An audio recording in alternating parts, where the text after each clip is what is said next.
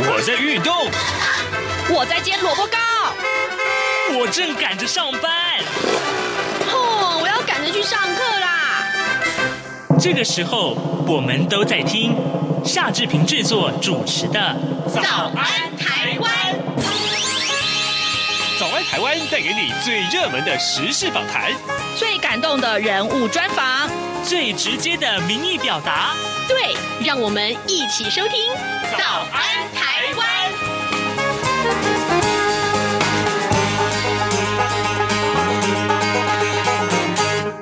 台湾！我是夏志平。今天是二零二一年的十月十五号，星期五。今天志平要为您安排我们的同事宛如所为我们直播的单元、啊。各位，呃，义工们啊，呃，都放假的时候都在做什么事情呢？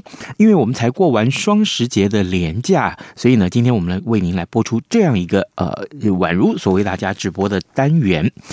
好的，在呃，请大家收听访谈之前呢，志平有一点点时间跟大大家说一说今天三个报的头版头条。今天大家有志一同锁定的是这个昨天在高雄市发生的不幸事件，这是一个悲伤的重阳节。高雄市的盐城区城中城大楼昨天凌晨惊传火警，大火迅速的延烧，十分钟之内有一到四楼陷入了火海，有百余的住户啊暗夜惊慌尖叫，很多人。逃生无门，火势延烧将近五个小时，酿成至少四十六个人死亡、四十一个人受伤的惨剧，也成为近二十六年来啊，可以说是最严重的死伤的这个火警意外。高雄市长陈其迈昨天晚上接同三位副市长鞠躬道歉，而且也承诺要检讨全高雄市老旧公寓大楼的问题。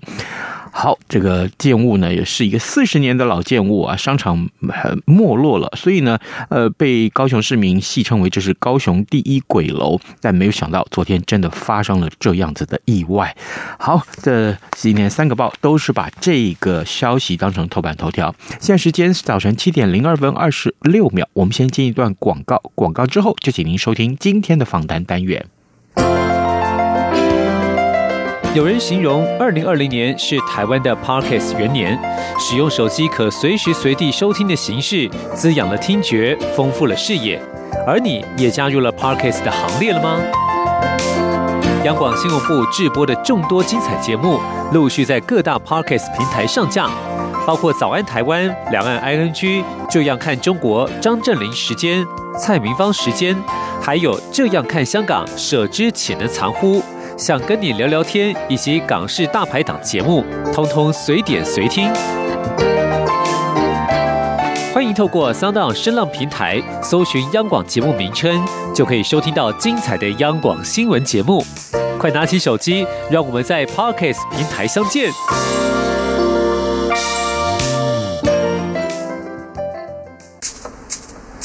早安，台湾。正吃着什么样的早餐？吐司加火腿蛋，咬一口，然后收听中央广播电台。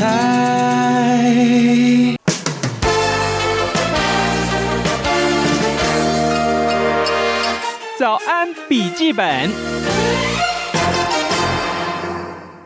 大家好，我是宛如。在台湾的我们呢，在十月十号双十国庆的时候，刚刚放完一个连续三天的假期，很多人很开心，可以出去走走玩玩，甚至跟亲朋好友见个面。但是，听众朋友，你有想过吗？在台湾的移工朋友，他们的休假去做了些什么事呢？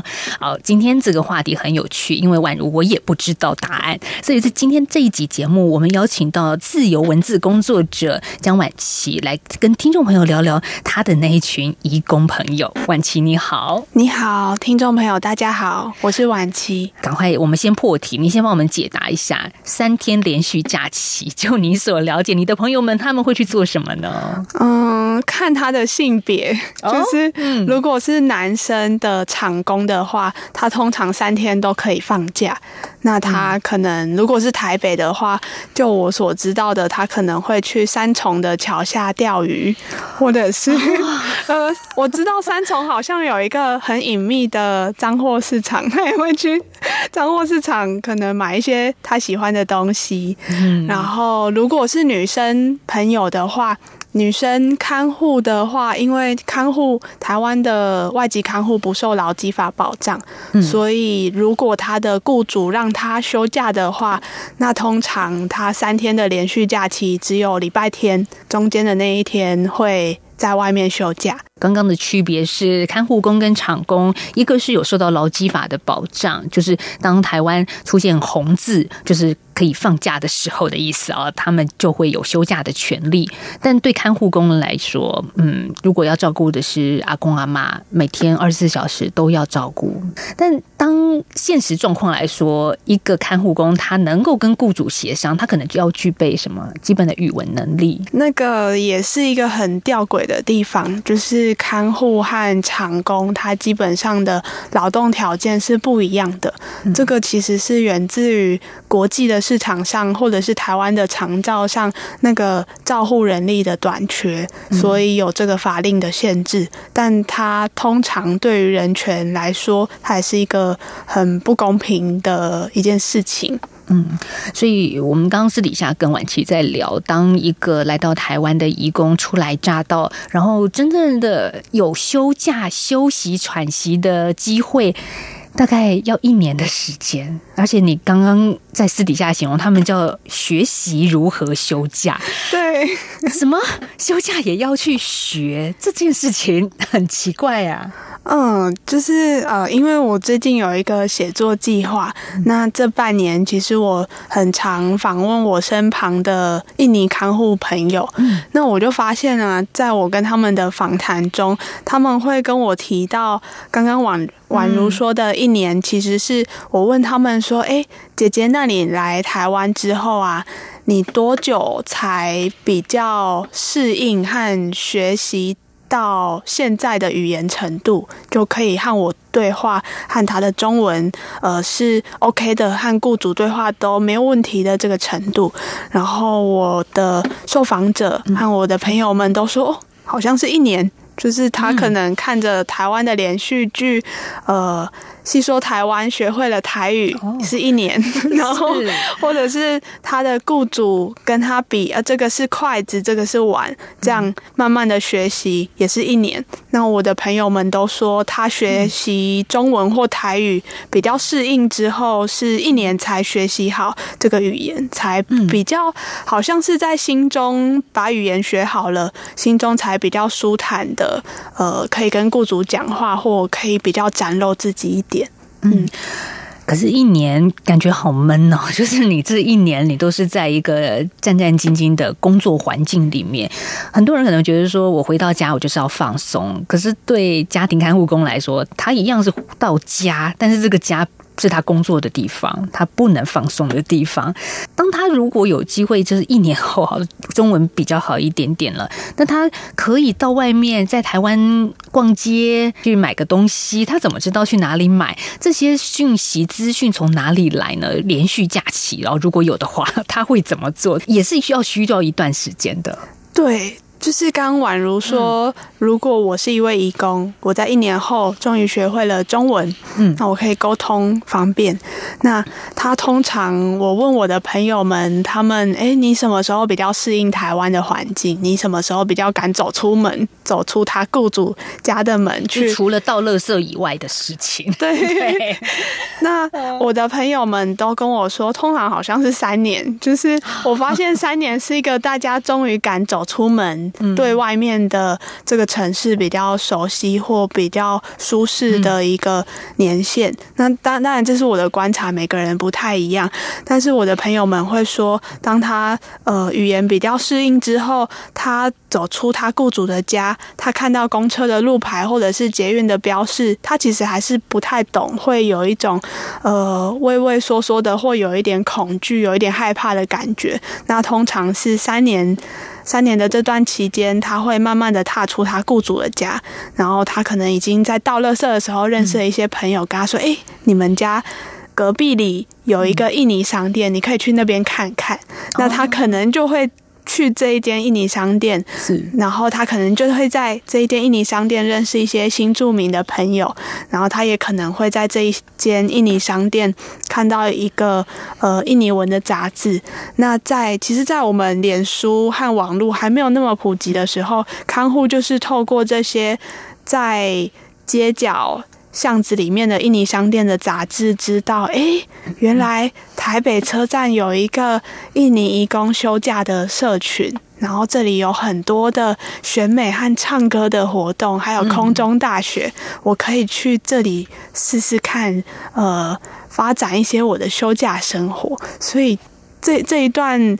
一年学语言，然后三年比较敢踏出我的家门去探索我家门外的世界，大概是我最近访谈到呃一个，就是我发现大家会学习怎么休假的有趣的过程。是，所以我已经想到我们这一集的标题真的很重要，就是学习如何休假。嗯、这个没有想过休假也要学习，但听众朋友，如果你幻想一下自己交换一下场合好了，就是我们。被放到印尼的某个小岛上，然后在那边要长期的工作，可能是家庭的看护工，每天要照顾一个生病的人。那你不懂那边小岛上的语言跟文化风俗习惯，你要花多久时间才可以踏出那一步，离开那个小岛上的那个雇主的家呢？嗯，啊，真的，我觉得台湾人我们是幸福的，比较少有这样子的机会去做这种冒险，但是。一大批一大批的移工朋友，二三十年来不断的来到台湾，进行他们人生的冒险旅程。嗯，所以刚刚婉琪有稍微说到，台北的火车站是一个很重要的聚集地，那边很多的社团吗？但是我们去台北车站都是搭火车、坐车。很少有机会真的停留下来去看义工到底在那边做什么。在介绍印尼义工的社团之前，就是可以跟大家稍微补充，其实，在台北啊，呃。大部分的移工是来自于印尼、菲律宾、越南，那泰国移工现在比较少。嗯，但是我觉得很有趣的是，不同国籍的移工他有自己的社群。那台北车站是印尼人的社群，因为台北因为产业结构的关系，所以看护比较多，很多看护会聚集在大厅，这是一个蛮好聚会的公共空间。但如果是菲律宾移工的话，大部分会聚集在今天中山北路的。圣多福教堂附近，就是以前那里是美军的基地嘛，就有一个天主教堂在那边。很多菲律宾人他其实是天主教徒，所以周日会去那边做弥撒，自然而然也就发展成一个菲律宾移工的社群。那印尼移工的社群就比较是在台北车站附近周围，在东山门外有一个北平西路巷子里面有一区。我们台湾人会称它叫印尼街或小印尼，但对他们来说，呃，我的朋友们他们会说那那个是一区，那一区叫做瓦隆印度，就是有印尼店的地方。然后还有另外一个地方是台北车站有很多 Y 区和很多英文字母的地下街，对不对？很多人都会迷路，但是在 Y。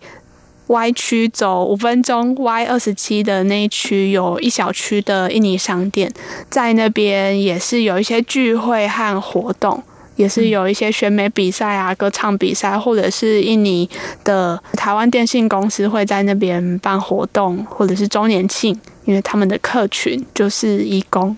可是会有台湾人参与吗？其实我也蛮想吃吃看印尼菜。印尼的料理，或者是看他们杂货店里面有什么。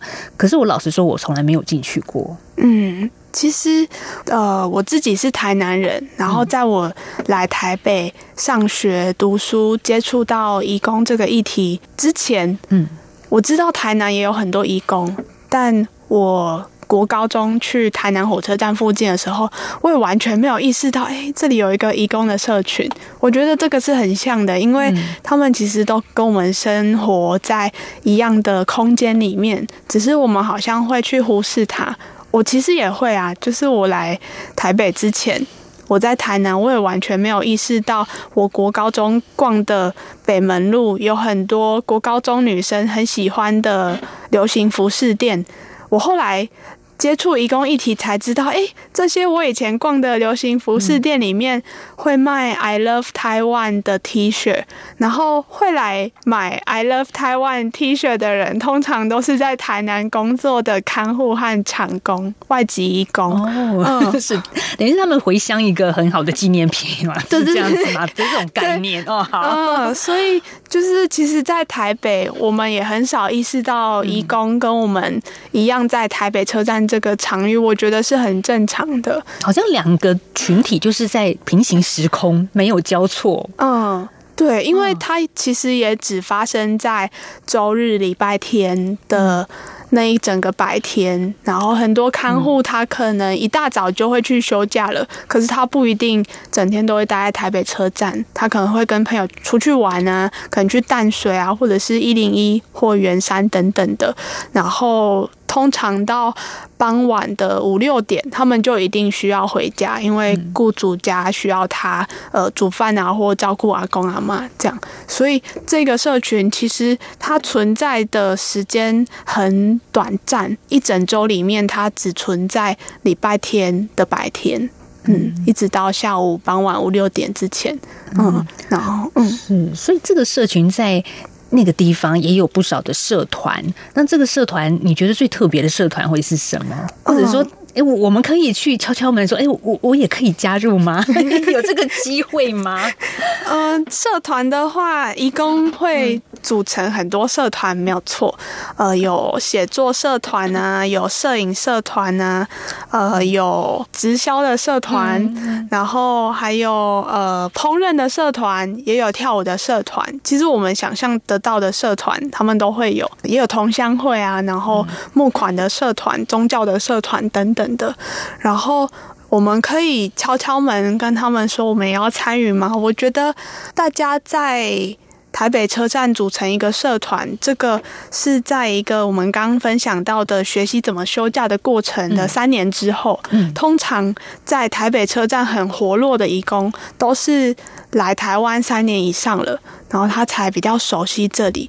那他为什么会组成社团呢？因为好像是需要有一个自己的自我的定位。像是我从台南到台北的时候，其实我也很需要有一个自己的定位。我希望在自己在台北的这段期间找到自己的归属感。那其实我发现，后来我大一之后认识呃这些印尼朋友和。在移工议题里面的台湾朋友们，这个对我来说是我的归属感。在台湾台北车站组成自己的社团，对移工来说也是他自己的归属感。台湾朋友可不可以进去呢？我觉得这个，你曾经有看过吗？还是实在是很少？有有有有，有啊，我有一个朋友，他在台大的音乐所吧，然后他为了要写论文，嗯。他的论文是跟移工的乐团有关的，他后来也成为了移工乐团里面的一份子。他弹 keyboard，嗯、哦，我觉得很好哎，这个真的是一位我很敬佩的朋友。但是一般人的话，可能真的很难进去这个社团里面，因为他还是有语言的限制，然后也可能要跟印尼朋友认识比较长一段时间，才可以慢慢的理解他们的社群。就是有的时候，我们真的也会看到一些画面，就是大家在台北车站席地而坐，然后分享食物。我觉得那个感觉就是一个情感的交流，更胜于食物味蕾上的那个对家乡的怀念。其实，当然两者是同样并进的啦，一起进行的。可是，它是一个很重要的每周休假。这么一天的场合，就是大家可以交流。嗯、对，嗯，像婉晴，你现在正在进行一个写作计划。其实这个写作计划，透露一下，可以让大家可能未来我们可以期待看到些什么呢？嗯，因为常常我们看到移工的讯息会上报的话，可能是社会治安事件，哈，逃跑外劳。好负面的，那当然也有一些比较励志型的、刻苦耐劳的移工，怎么样这个协助台湾做看护或者是做厂工的这一块，听众或许可以期待说，我们未来看到晚期的写作计划，呃，最后呈现的时候是一个不一样的移工，而且那些是你的移工朋友，他们会告诉你更多可能我们一般台湾人不知道的事情吗？嗯，就是我现在目前在执行的写作计划，其实我写的是关于台湾移工的日常生活。嗯，这个日常生活是什么意思呢？就是刚宛如也有稍微提到，现在普遍我们在市面上可以看到的对移工的书写，或者是不一定是市面上，就是新闻媒体啊，或者是书籍等等的书写，跟移工有关的，通常会有两个。分类，然后这两个分类可能在一条光谱的两个极端。一个分类就是我们常看到义工有励志动人的故事，他的故事很感人，他来这里赚钱，回家要盖栋房子，然后给他的家人过更好的生活，这是一类励志动人的。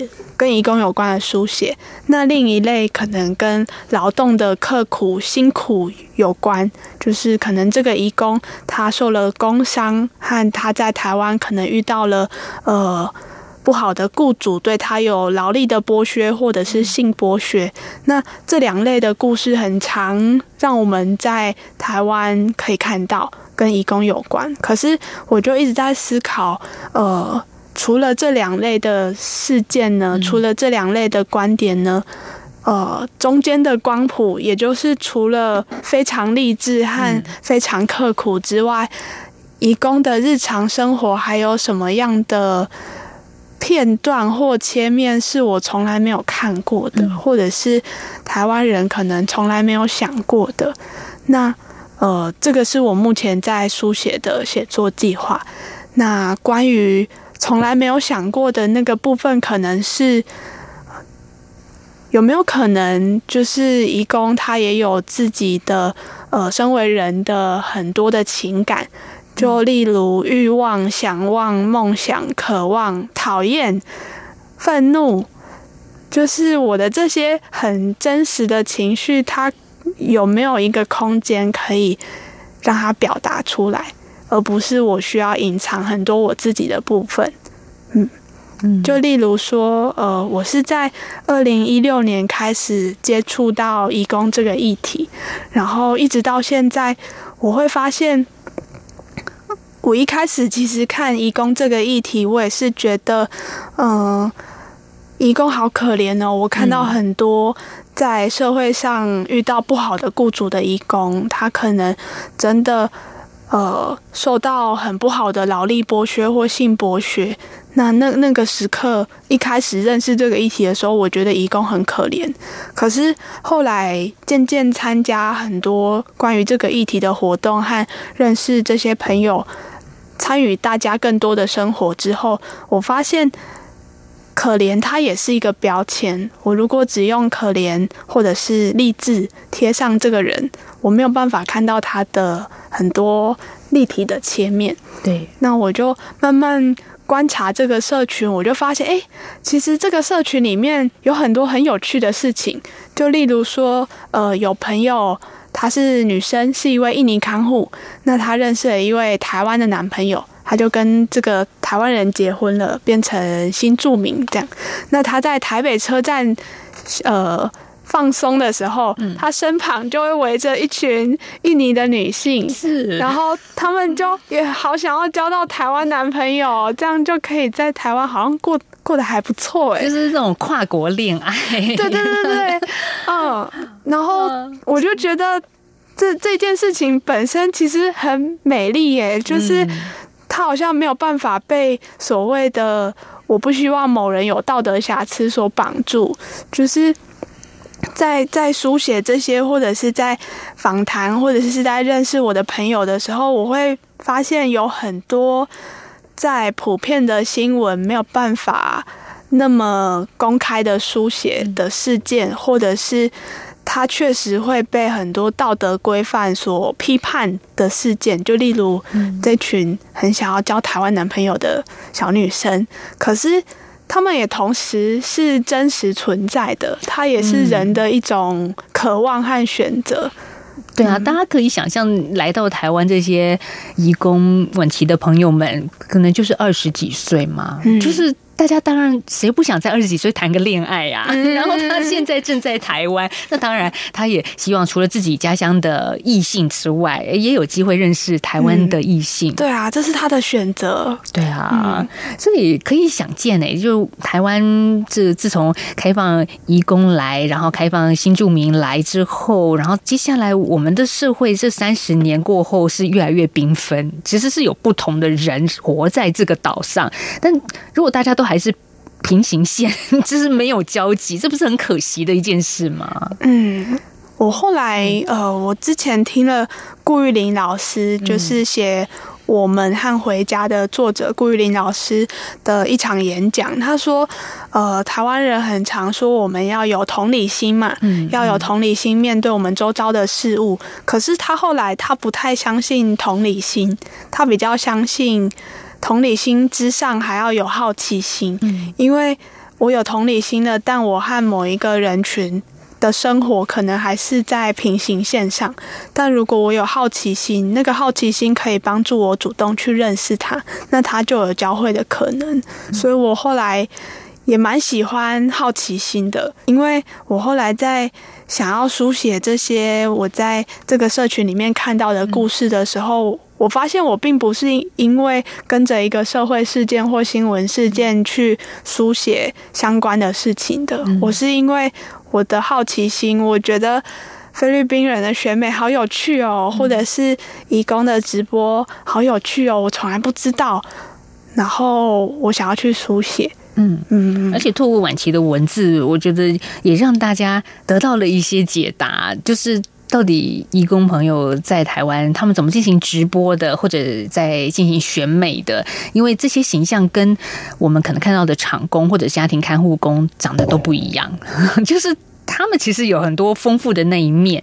好吧，这个三天连续假期之后，马上又要放假了，大家有机会跟着婉琪的好奇心。走一走，看一看，可能一开始我说真的，我们不是很了解他们的文化，或者是不懂语言，也不太好打扰。可是你只要愿意周末的时候去，如果是台北的话，在北车那边台北车站走一走，看一看，嗯，我觉得这都是一个起点，嗯，对不对？我们可以先从观察开始，嗯，嗯对。所以晚期的写作计划什么时候会结束啊？就是大家可以看到成果呢？大概是。明年年中之后吧。嗯。哦，好了，就说明年下半年好了。对对对。好了，大家很期待，让我们看见不一样的台湾人。好，谢谢婉琪今天跟我们做了这么多丰富的分享，也给我们解答移工朋友怎么学习如何休假。好，谢谢婉琪，谢谢，谢谢。早安，台湾。正吃着什么样的早餐？吐司加火腿蛋，咬一口，然后收听中央广播电台。早安，暴马仔。好的，节目结束之前，这一则有趣的新闻，志平想要跟大家一块来分享啊。呃，失踪将近有半个世纪，台湾的维纳斯已经找到了，这是怎么一回事呢？台湾第一位啊入选日本最高艺术殿堂，也就是帝国美术展览会，也就所谓的帝展啊，这个雕塑家黄土水，他在一九二零年所完成的作品《甘露水》，被誉为是台湾的维纳斯啊，是，但是他失踪了将近半个世纪。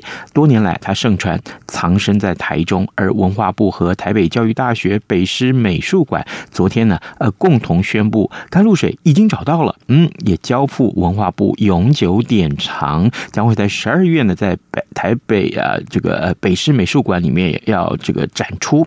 那么，甘露水是台湾的第一座裸体雕像啊，呃，刻画着一名女子，她的头微微的昂起，然后呢，呃，姿态挺直，双。双手呃，就轻松的放在身后的蚌壳上面，神情非常的舒缓。嗯嗯，好，这个呃，脸上也绽放绽放出这个自信的光彩。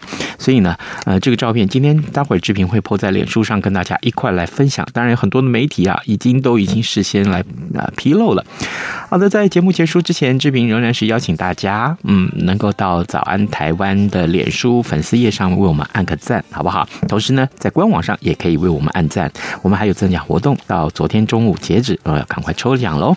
好，来跟您说拜拜，咱们明下个礼拜一再见喽。叫你醒一醒反正过了十二点好都已